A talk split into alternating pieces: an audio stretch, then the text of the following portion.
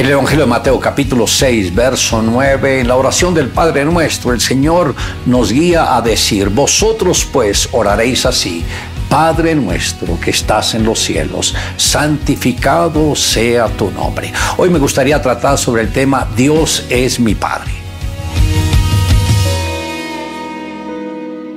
Lo más cercano al corazón de Dios es el corazón de un padre. Lamentablemente en los días actuales el concepto de padre ha sido distorsionado.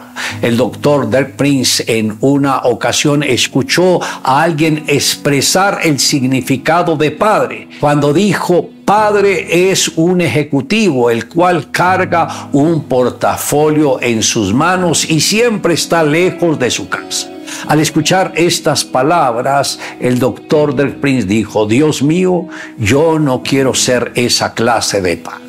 El Señor Jesús al compartir el sermón de la montaña dijo, sed pues vosotros perfectos como vuestro Padre que está en los cielos es perfecto. Esto está en Mateo capítulo 5 verso 48.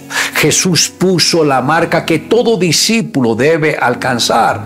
Él no dijo, sé un buen trabajador, sé hábil en los negocios, aunque todo esto es importante, la expresión de sus palabras nos hablan de la medida que Él desea que nosotros alcancemos. Ser padres con el mismo corazón compasivo que el Padre Celestial posee. La crisis en la actualidad es una crisis de paternidad, porque el hombre carece de una conciencia clara de la responsabilidad que implica tener hijos. El apóstol Pablo dijo, de quien toma nombre toda familia en los cielos y en la tierra. Esto está en Efesios capítulo 3 verso 15. Al leer esta declaración en el original dice de quien toma nombre toda paternidad en los cielos y en la tierra.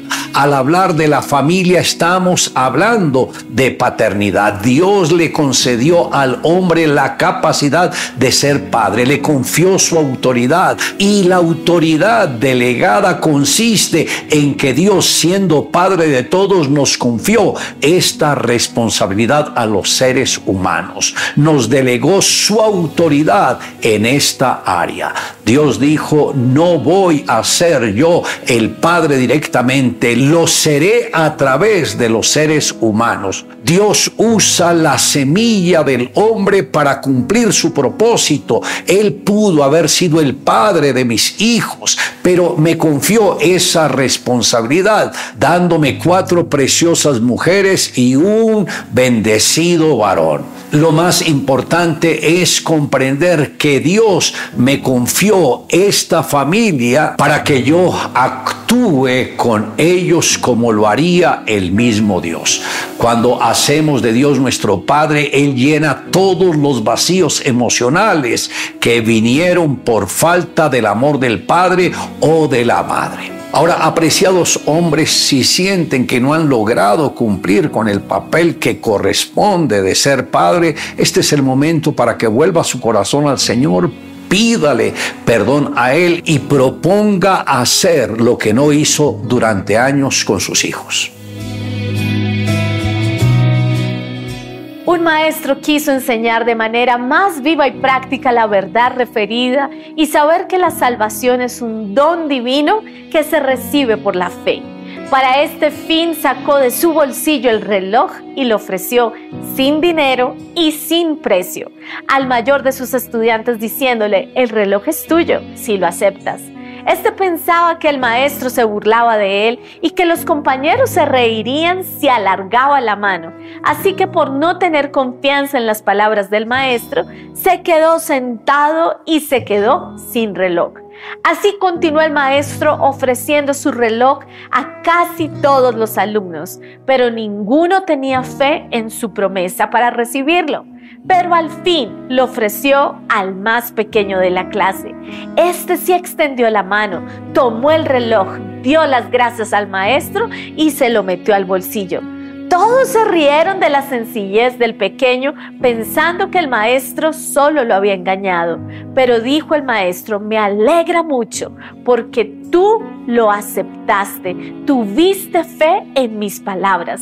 El reloj es realmente tuyo para siempre. Cuídalo y dale cuerda cada noche.